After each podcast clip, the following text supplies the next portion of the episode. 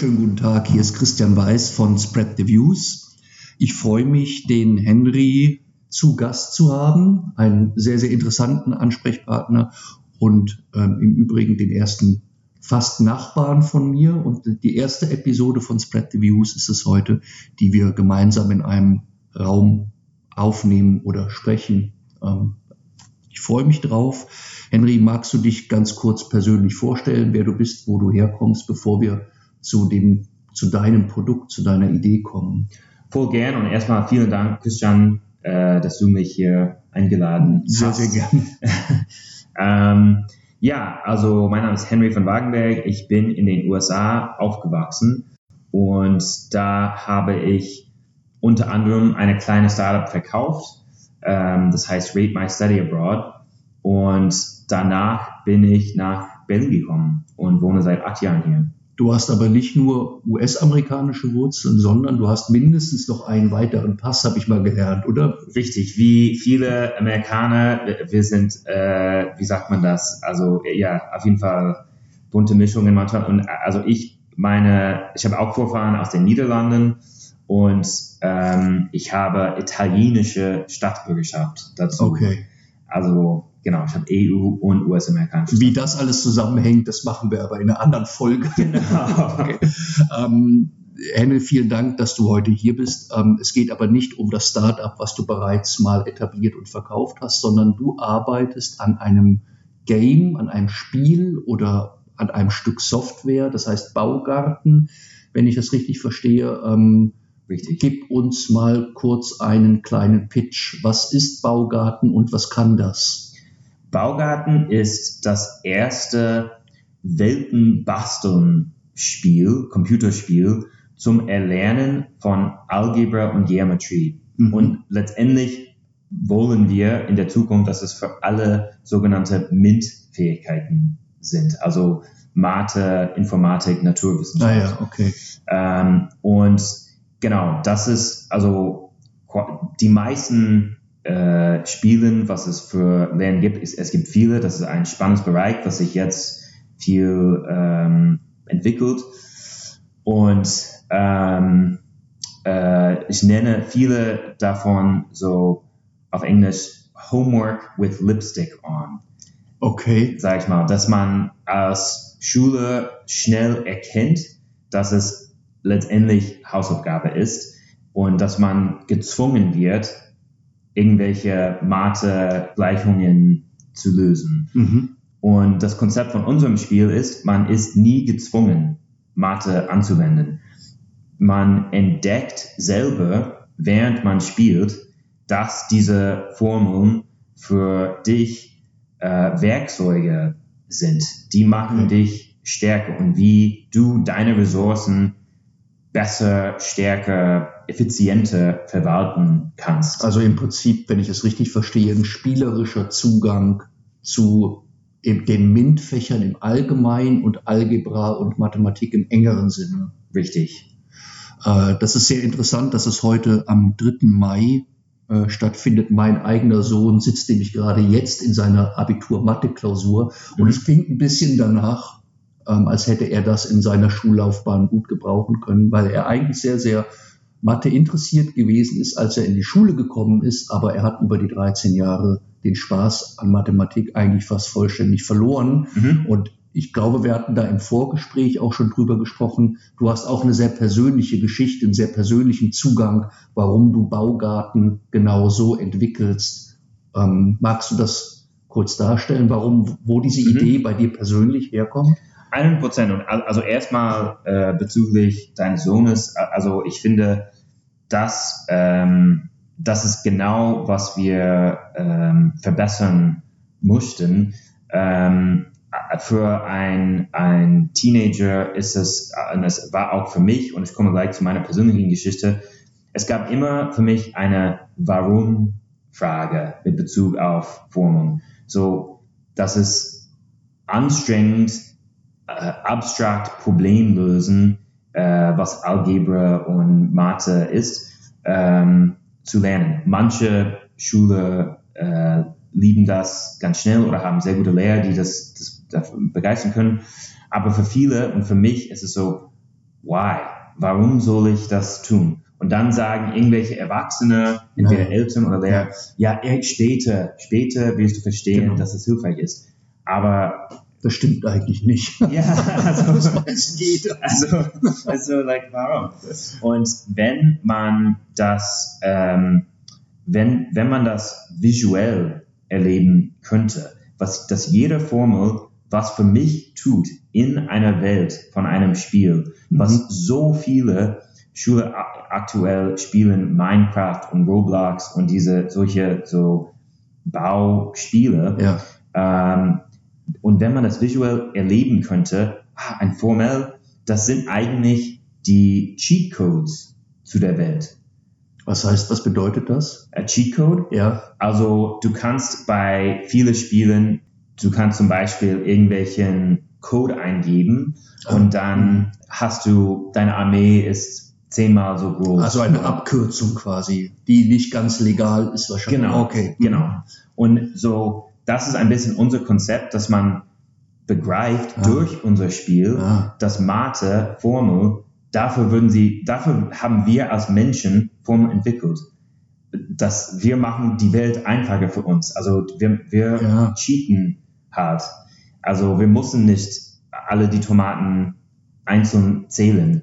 Also wir, wir können Formel verwenden und sowas. Also genau. Selbst wenn du jetzt darüber erzählst, bekomme ich schon fast Lust, mir das Spiel anzugucken. Weil bei mir ist es auch so gewesen. Ich war auch ein guter Mathe-Schüler in der Grundschule und ähm, danach sind meine Zensuren immer schlechter geworden. Mhm. Äh, und interessanterweise aber vor allem in den naturwissenschaftlichen Fächern. Mhm. Ähm, also es könnte schon was mit dem Zugang zum Thema überhaupt zu tun haben. Und so wie das klingt, äh, hast du das sehr kreativ und sehr klug gelöst. Ähm, magst du uns ein bisschen was dazu erzählen, für welche Märkte und oder Zielgruppen du dieses Spiel momentan entwickelst? Also wen Ja. hast du dir so als, Entschuldigung, als Kunden vorgestellt? Ja, äh, unsere, wir haben zwei Hypothesen im Mhm. Augenblick. Und übrigens, ich, also übrigens betrachte ich ähm, äh, eine Startup als Hypothese. Mhm. Also wir sind eine Hypothese und wir, wir gehen jetzt in die Welt, auf die Welt äh, zu sehen, was wir, was wir lernen. Und unsere zwei Hypothesen für den Markt erstmal sind Homeschooling Mhm. und unabhängige Schule, sprich Mhm. Privatschule, also Montessori-Schule, Naturschulen. Ähm, und der Grund dafür ist, ich war eigentlich letzte Woche bei einem äh, EdTech, EdTech ist so Bildungstechnologie, Ja, ja. äh, Mhm. Konferenz Genau. äh, bei der Uni Bielefeld. Mhm. Und da wird es auch, wir haben auch andere Berater, die uns das gesagt haben. Ähm, und da wird es auch gesagt, die öffentliche Schulsystem in Deutschland, vor allem, aber in, anderen auch zu einem gewissen Maß, ist schwierig für also neue Technologieprodukte. Es Mhm. ist bürokratisch, es dauert ein bisschen ähm, für Verträge und es gibt viel, viele politische Entscheidungen. Und deswegen haben wir gedacht, beim Homeschool und ähm, unabhängige Schule, dass die sind viel flexibler. Mhm. Ähm, und wir haben schon Beziehungen mit manchen Schulen in den USA und in Deutschland, also unabhängige Schulen. Und die sind begeistert, die finden es ein spannendes Thema und wollen das mit uns zusammen entwickeln und iterieren. Und Du bist also gar nicht auf den deutschen Markt vorrangig oder ausschließlich angewiesen. Du kannst dir durchaus auch vorstellen, das auf anderen regionalen Märkten zu verkaufen. Richtig, sogar ist es, haben wir das vor, den deutschen Markt von öffentlichen Schulen nicht zu wagen im Augenblick. Mhm. Also erst zu warten und eigentlich eher auf den USA zu konzentrieren erstmal. Deutschland hat auch Schulpflicht in Ja. den USA, die haben Homeschooling und Ja. das ist jetzt 11 Prozent. Ist eigentlich durch Covid hat das äh, richtig viel, ist es richtig viel gewachsen. Und jetzt ist das ähm, 11 Prozent von Haushalten in den USA, die mindestens ein Kind Ach echt? beim Homeschooling Das ist ja haben. ein richtig großer Wert wahrscheinlich, ne, wenn man das mal auf die Bevölkerung hochrechnet. Genau, Das ist ein Riesenmarkt. 6,8 Millionen Haushalten. Wahnsinn. Also, Wahnsinn. genau. Wohingegen ich hm, bei uns in Deutschland den Eindruck habe, im ersten Lockdown war das Thema Digitalisierung des Unterrichts zwar ein Riesenthema vor anderthalb oder zwei Jahren. Jetzt redet wieder niemand davon, jetzt geht wieder alles so weiter, Mhm. wie es vor zwei Jahren und davor auch gewesen ist. So ein bisschen, ist mein persönlicher Eindruck. Ja, ja, ich meine, ich glaube schon, also es gibt viele Initiativen von äh, Bundesministerien in Deutschland für Digitalisierung in Bildung. Also es, es, es bewegt sich trotzdem schon, aber ähm, es ist auf jeden Fall weniger experimentierfreudig Ja. als in den USA. Ja. Was sind, ganz kurz, Henry, was sind die wesentlichen Herausforderungen, hinter dir liegen in dem Startup, was ja, ich kannst du ganz kurz auch sagen, wer dieses Startup eigentlich ist, mit wem du zusammenarbeitest. Aber was Mhm. sind die eins, zwei, drei größten Herausforderungen, die du schon gelöst hast in den vergangenen Jahren? Mm. Mit, also in den vergangenen Jahren für mich persönlich, also wir machen jetzt seit in Bezug auf Baugarten. mit Bezug auf Baugarten. Also wir arbeiten ungefähr ein Jahr Ah ja. auf dem, auf dem Baugartenprojekt. Hm, In Bezug auf Baugarten, also eine, eine Herausforderung war, einen kleinen Prototyp selbst zu programmieren. Mhm. Ich bin ein Softwareentwickler äh, seit ungefähr acht Jahren, habe aber nur äh, Web-Applikationen entwickelt. Mhm. Und dafür musste ich so eine neue Sprache, C-Sharp, lernen und Unity. Unity ist ein Game Engine Mhm. ähm, und das macht es viel, äh, das ist ein bisschen wie Adobe Photoshop für Spiele, wenn man das so Mhm. als eine Metapher zu begreifen. Und ähm, also das musste ich alles lernen. Und äh, dann habe ich Jeffrey Mugford ans Board geholt, der ist, sitzt in London. Und der ist auch Programmierer und der kennt sich besser mit C-Sharp und Unity aus. Und das war eine Herausforderung und eine Erkenntnis für mich, irgendwann ähm, so, ja, ich, ich kann das alles, ich habe sehr viel alleine geschafft und gleichzeitig ist das am effizientesten für mich, das ganz alleine zu machen oder ist es besser, noch ein Programmierer, der Ja, ja, sich okay. mit dieser Mhm. bestimmten Programmiersprachen und Technologien viel besser auskennt, ans Boot zu holen und zu, das zusammen zu machen. Also das wäre ein Mhm. Beispiel. Gibt es noch ein anderes, eine andere Baustelle, die du gelöst hast in den letzten zwölf Monaten? Also eine, wo du vor zwölf Monaten ein Fragezeichen hattest und da steht jetzt ein Ausrufezeichen. Ja, eine andere war ich, dass ich, ähm, also ich würde sagen, die zwei andere sind erstmal ähm, eine, eine kleine Reihe an Schulen, äh, Lehrer, Schulleiter zusammen in den USA Ja. und in Deutschland, Mhm. die für dieses Spiel begeistert sind. Algebra-Lehrer und, und Geometrie-Lehrer und so weiter. Und das haben wir gemacht. Ähm, das wir haben diese, diese Liste, es äh, geht mir so.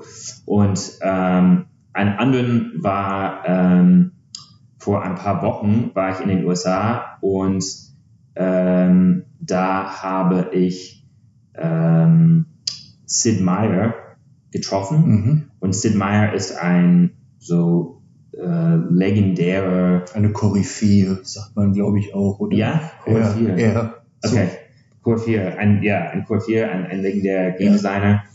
Und ähm, genau, und er hat äh, sich vereinbart, uns mit Game Design zu beraten. Und das ist ein, das ist äh, sehr hilfreich und ähm, wir hatten richtig gute Gespräche und genau, das war auch ein, ein Meilenstein.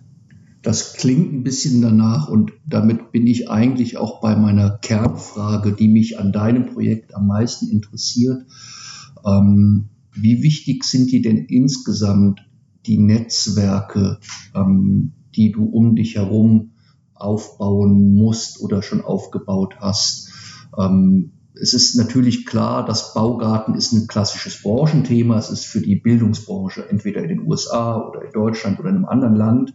Also der Branchenfokus ist eigentlich klar. Mhm. Ja, und ähm, ich glaube, in Deutschland ist es ja zum Beispiel extrem wichtig, genauso wie du es dargestellt hast, dass man einmal quote unquote drin ist im System, ne? Ja. dass es aber relativ schwierig ist, da reinzukommen. Und Ja. es gibt andere Länder, da funktioniert das vielleicht leichter. Und wenn man sich deine Webseite anguckt, ich glaube, das ist entweder auf deiner Webseite oder du hattest mir Unterlagen zur Verfügung gestellt, da hast du ein riesiges Template, ein riesiges Schaubild wo ganz viele Menschen abgebildet sind, mhm. die dich aus den unterschiedlichen Perspektiven beraten, unterstützen, mhm. promoten, fachlich, technisch, kaufmännisch, finanziell, ich weiß es nicht. Mhm. Also das Thema des Tages ist heute so ein bisschen Networking. Mhm. Ähm, ich habe verstanden, du bist gar nicht von Haus aus Softwareentwickler, aber hast dich in den letzten Jahren fast ausschließlich als Entwickler beruflich betätigt. Und natürlich ist es meines Erachtens nach für Softwareentwickler gar nicht immer klar, dass man vor allem vielleicht auch Kontakte benötigt, Netzwerke benötigt. Mhm. Wie wichtig ist das für dich in deiner Arbeit, also für das Baugartenprojekt? Das ist eine sehr gute Frage und es ist sehr wichtig. Und ich finde, das ist, wir haben es auch im, im Vorgespräch ein bisschen besprochen, ähm, ein, also es gibt kulturelle Unterschiede und ähm, in den USA, da da ist, das ist, es gibt viel, viel Wert, wird darauf gelegt, ähm, so Marketing und Netzwerk und Selbstpräsentation. Mhm. Und ähm, genau, ich finde das, das sehr hilfreich. Ich, ich finde, ähm, äh, was ich sehe, und ich kann eine Geschichte hier in Deutschland erzählen, ähm, in den letzten Monaten, mit Bezug auf Netzwerken. Ähm, wenn man sich verletzlich erklärt, was man macht und was man sucht, dann ähm, andere Menschen ähm, denken darüber nach, was sie, was sie vielleicht tun können oder was, wen sie vielleicht kennen. Ähm, zum Beispiel, dass wir hier sitzen. Ja. Wir haben uns mal kennengelernt beim Nachbarschaftsprojekt und dann erzähle ich, was ich tue und du erzählst, was du machst und dann äh, denkt man, hm, vielleicht das könnte ein, ein interessantes Thema sein für anderen darüber zu hören, was ich mache. Genau. Ja. Ähm, also äh, ich war am Wochenende äh, bei einem Philosophiesalon äh, in Potsdam und da war eine, ähm, ja, eine Bekannte von mir und sie arbeitet im Kanzleramt, äh, macht Referendariat mhm. und kennt sich mit Bildung, äh, Netzwerk, also auf der Bundesebene, Länderebene und sowas und hat mir danach geschrieben mit ein paar so Ideen und ja. Kontakten und was ich kann. Und ich hatte einfach nur erzählt, was ich tue. Und ähm, ja, und eine andere, also ganz am Anfang, also äh, ja, ungefähr vor einem Jahr, ich hatte wirklich noch nichts. Also ich hatte nur ein bisschen diese Idee von diesem Spielprojekt und ich war in Brandenburg ähm, und ich hatte ein kleines Retreat für mich so gemacht und da ein, ein Bekannter ähm, hat ein kleines Hotel da und wir irgendwann saßen wir äh, hatten also so ein, ein Bier und ich habe ihm erzählt von dieser Idee und er hat, der äh, wohnt in ähm, Fürstenberg an der Havel und so ein, ein Dorf, so Kleinstadt mhm. und ähm, selbst in diesem Dorf, dann hat er gesagt, ja, also ich kenne zwei Leute, die vielleicht für dich interessant wären. Mhm. Und eine hat so eine Nachhilfeprogramm, eine Art für Technologie nach der Schule gegründet in dem Bahnhof da. Und wir hatten spannende Gespräche. Und der zweite ähm, hat eine Naturschule da gegründet. Und wir haben uns schon zweimal getroffen. Ich war am Montag wieder da. Und der ist mega begeistert, so mit dem Spiel das weiterzuentwickeln. Der hat sogar eine Doktorarbeit in Spiel, Bildungsspielen geschrieben an der Uni Potsdam. Und alles kam einfach dass ich die Verletzlichkeit hatte zu erzählen, wirklich, was tue ich und was suche ich und ja. Es gibt im Augenblick nichts, was ich wirklich zeigen kann, aber ja, vielleicht jemand hat Lust, einen, einen Kaffee zu trinken und mir darüber zu quatschen. Das verstehe ich. Also die, die, die Aussage ist, mit anderen Menschen über das zu reden, was einen gerade bewegt und, und was du gerade tust. Das ist sicherlich erstmal auch offensichtlich, aber beherzigt ja auch nicht jeder. Ja. Ähm, aber ganz konkret, da im engeren Umfeld um das Baugartenprojekt drumherum, welche Funktionen oder welche Rollen besetzt du im Netzwerk? Also was machst du denn auf, bei Baugarten selber? Was ist deine persönliche Hoheit? Und was hast du, wofür nutzt du Kontakte konkret in deinem Netzwerk? Also diese Naturschule zum Beispiel, also der, der Gründer, Mark Butler, der ist jetzt ein Berater von uns mhm. und wir, der hat erstmal einfach mir ein bisschen erzählt, was für Spiele nutzen Sie in der Schule aktuell, ähm, was für Spiele äh, spielen seine Kinder, äh, Mathe-Spiele und was aus seiner Erfahrungen mit, äh, seiner, seiner Doktorarbeit mit Bezug auf Bildung und Spiele, was hält er von unserem, mhm. von unserer Idee? Und dazu jetzt, dass wir das äh, nächste Woche besprechen werden, ähm, so in seiner Schule unser Prototyp äh, zu testen, mhm. also Spieltests zu machen mhm. mit seiner Schule. Ähm, und das wäre so, er ist ein Berater, ähm, der kann auch dann einer unserer ersten Kunden sein, eigentlich. Äh, okay. Also wenn wir wenn unser Spiel seine Wünsche erfüllt, seine Bedürfnisse als Lehrer, Schulleiter für seine Schule und er das spannend findet und sieht, wow, das, das hilft denen zu lernen. Und das können wir iterieren, also durch, durch sein Feedback. Mhm. Dann er sagt ja, oder ein Schüler sagt, ja, das hat keinen Spaß gemacht. Dieses Element des Spiels, ich habe es nicht verstanden, dann können wir das verbessern und einfach zuzuhören. Also das ist ein Beispiel. Ähm, äh, auf jeden Fall, es gibt viele Berater durch den Netzwerk, die mit Bildung, also die, die Lehrer sind oder Schulleiter oder Verbindungen ah ja, mit okay. ganzen Netzwerken. Also ein, ein äh, Verwandtschaft von mir in Dänemark sitzt an dem Board von, ähm, das ist eine, ein riesengroß, also ein Netzwerk an ähm, Boarding Schools, äh, Internaten, mhm. weltweit Internaten. Okay.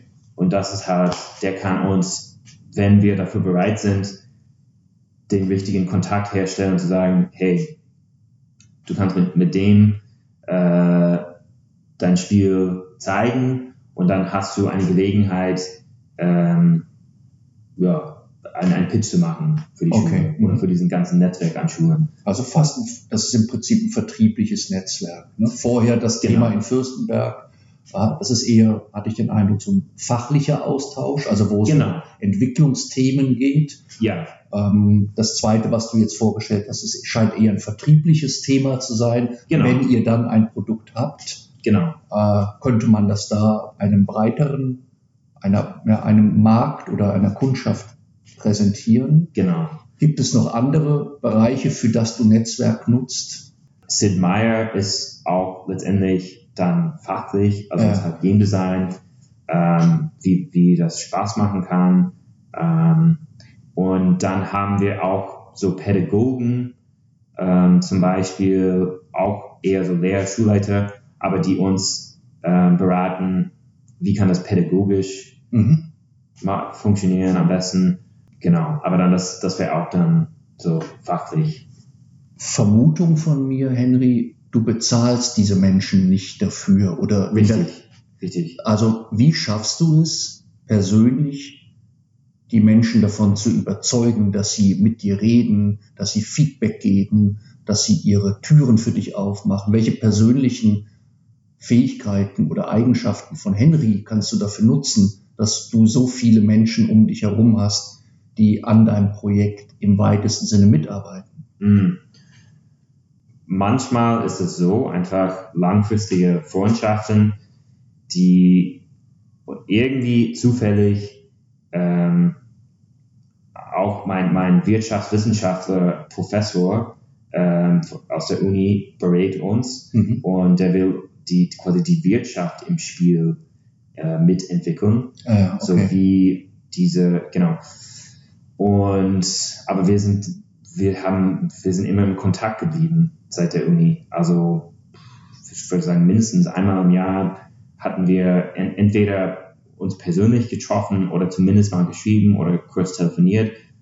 Ähm, also das kann ich, das wäre dann vielleicht was für diese Freundschaften, was ich empfehlen kann. Ähm, was mein Vater sehr gut macht, ist einfach immer mit, mit, mit Leuten ähm, im Kontakt zu bleiben ein bisschen. So an dem Geburtstag kurz schreiben und irgendwie Hallo sagen und ähm, ja, also wenn sie äh, heiraten, auch wenn du nicht zu der Hochzeit eingeladen bist oder was weiß ich, nicht so, so eng bist, dass du trotzdem eine kurze Nachricht schreibst und sagst, ja. hey, herzlichen Glückwunsch. Und dann bleibt man in Erinnerung und im so Feld und dann, ja, wenn, wenn die Zeit kommt, irgendwas Spannendes zusammen zu besprechen, dann ist es so äh, offen. Ähm, also, äh, und mit anderen, ich, ich glaube, es gibt auch manche Berater, die ähm, nicht Freunde von mir sind oder Bekannte, mit denen ich kein, kein, keine Beziehung hatte. Also du hast mir, Entschuldigung, die Unterbrechung, du hast mir, glaube ich, erzählt, dass du auf Sitten Meyer ja. einfach so zugegangen bist. Genau. Magst du diese Geschichte erzählen, weil die ist nicht nur lustig und schön, sondern sie ist auch, glaube ich, hilfreich zu verstehen, wie man sein Netzwerk erweitern kann. Ja. Ich, äh, was ich mit Sid Meier gemacht habe, ist, ähm, das ein bisschen verrückt, aber ich hatte erstmal für, für ein paar Monate, Entschuldigung, Monate versucht, durch Vitamin B ihn zu erreichen, durch mhm. irgendwelche Kontakte, wo ich gedacht habe, vielleicht die haben zu ihm eine Verbindung, einen, einen Zugang. Und das ist alles gescheitert. Und dann habe ich auch seine Wikipedia-Seite gelesen, dass er Musik macht, Musikdirektor, äh, Leiter in einer Kirche ist. Und ich bin dann einfach äh, in den USA, ich, ich war sowieso, bin sowieso in den USA gegangen, aber dann bin ich zu dieser Kirche hingefahren zum Gottesdienst und ich habe mich einfach mal vorgestellt. Und äh, tatsächlich, ich spiele ich auch Klavier und ähm, er spielt Klavier und macht Musik und letztendlich hatten wir ein Treffen dann unabhängig von der Kirche ähm, so über das Spiel und dann haben wir danach dazu zusammen Musik gemacht. Ah, ja. Und genau. Wie schön. Ja, es hat richtig Spaß gemacht. Aus meiner beruflichen Perspektive, die vorrangig vertrieblich geprägt ist, muss ich sagen, im Prinzip behandelst du diesen Netzwerkkontakt wie einen Zielkunden. Du hast dir ein, ein, ein Projekt vorgenommen, ich möchte Person XY kennenlernen und hast dir im Prinzip einen Plan erarbeitet, und bist auch dran geblieben über einen längeren Zeitraum. Ne? Es ist nicht Zufall gewesen, sondern im Prinzip ein Task. Du hast dir vorgenommen, Sid Meier kennenzulernen und du hast ja. es auch geplant.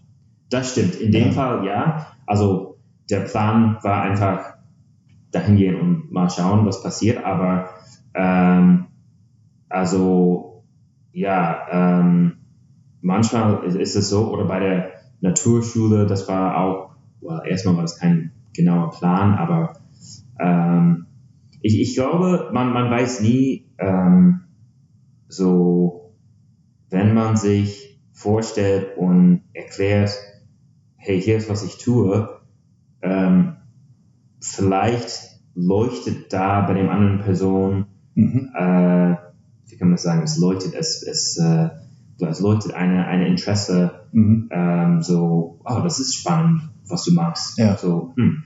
Und in so einem Projekt involviert zu sein, also zum Beispiel, was, was Sid Meier letztendlich, also er ist bereit, uns Game Design Feedback zu geben, unseren Prototypen zu spielen und uns dann zu sagen, ah ja, okay. So. Mhm. Und das ist für ihn, also er mag Spiele zu spielen. Natürlich. Also das ist kein so, und der, das, das Konzept, die Gelegenheit dann mit einem äh, Bildungsspiel was äh, beitragen zu können. Vielleicht ist so, ähm, es ist interessant, es ist offensichtlich irgendwie für ihn interessant.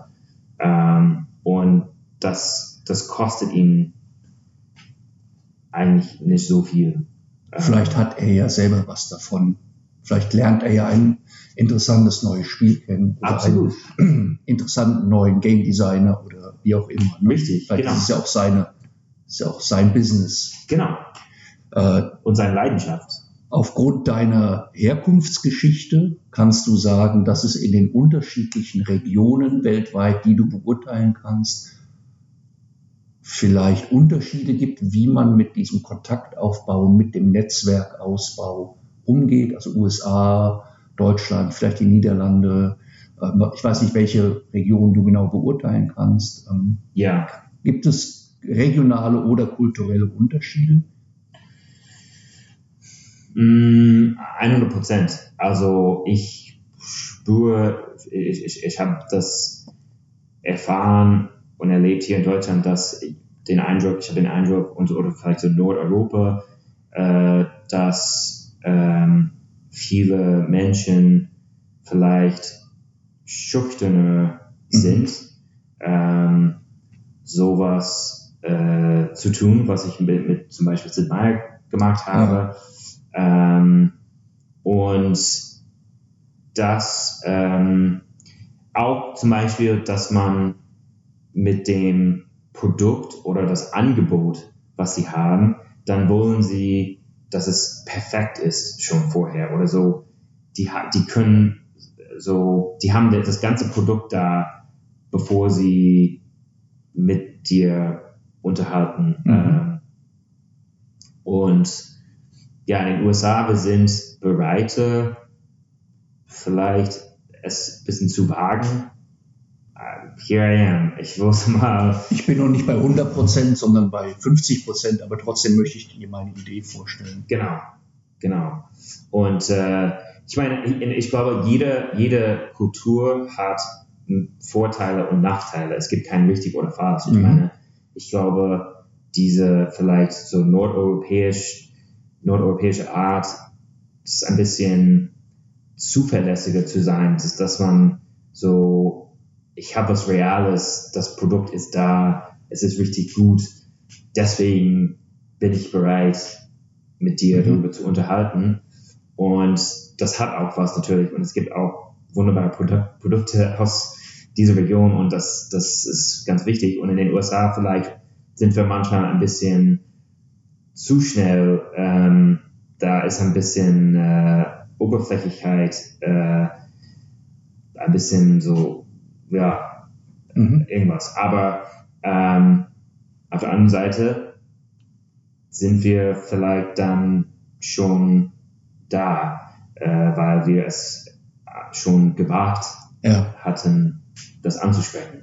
Die Welt kennt deine Idee dann schon. Ne? Vielleicht wird sie genau zum richtigen Zeitpunkt genau. dann wahrgenommen. Ähm, für Deutschland kann ich sagen, in sehr vielen Branchen gibt es ja auch eine Reihe von, es ist sehr formal organisiert oft, dass es Branchenverbände gibt, Organisationen, Messen, Vereine, wo ja. man Mitglied wird, ne, wo es sehr, sehr, sehr formaler Ansatz oft, wie man sein Netzwerk bildet. Ja. Entweder in der Bildungsbranche, im Maschinenbau, in der IT, überall gibt es Mitgliedschaften und Netzwerke, aber für die man sich einschreiben muss. Ne? Ja. Und das, das kann ich zumindest für den europäischen Kontext sagen. Ja. Das trifft so ein bisschen auf das, was du sagst. Vielleicht nimmt einem das die Schüchternheit, wenn man weiß, man ist in einem Verein oder in einer Vereinigung und alle wollen das Gleiche. Ja. Man trifft sich nicht auf einer leeren Bühne. Ähm, ja. Das, das kann ich von hier halt sagen. Ja, absolut. Ja. Das finde ich eine wunderbare äh, Technologie, könnte man fast sagen, eine Messe ist, könnte man bis philosophisch als Technologie genau. betrachten. Ja. Ähm, und absolut, das, das kann richtig hilfreich sein. Und ich meine, ich glaube, viele deutsche Messen sind die, die allergrößte Messen. Das wollte ich gerade, also vor Corona war das so, dass Deutschland, glaube ich, nach wie vor der wichtigste und größte Messestandort ist, vielleicht aufgrund ja. seiner regionalen Lage, aber wahrscheinlich auch, weil das uns so ein bisschen die Sicherheit gibt, wir treffen uns zu einem Thema und mhm. hier dürfen wir über uns reden. Ne? Und genau. das ist vielleicht in anderen Ländern gar nicht notwendig, genau. weil ähm, man eh einfach drauf losredet über das, was man gerade tut. Genau. Ähm, sehr schön, ähm, sehr interessanter Aspekt. Ähm, zum Schluss, Henry, erzähl uns ein bisschen davon, was so die größten Baustellen sind, die vor dir oder vor euch liegen. Also mhm. woran arbeitest du aktuell in den nächsten vier oder acht Wochen? Ähm, ja, also die nächsten vier oder acht Wochen, also wir be, be, beantragen, äh, also wir bewerben uns, wir bewerben uns oder wir beantragen ähm, viele Accelerator-Programme und mhm. viele so, ich habe heute Abend ein Telefonat mit einer Investorin in den USA ähm, und wir haben letzte Woche bei Y Combinator äh, uns beworben, eine, eine große Startup Accelerator in San Francisco mhm. und bei Antler, ähm, das ist eine Startup Accelerator, die weltweit ist in Europa und auch in den USA, auch in Asien. Ähm, viele von diesen Accelerators geben dann so, sind so Pre-Seed oder Seed Rounds und dann würden wir, Jeffrey und ich, ähm, ja, kommt darauf an, also 100.000, 500.000 äh, Euro bekommen, Dollar, Euro, Pounds, ähm, äh, um das jetzt zum nächsten Phase hinzubringen.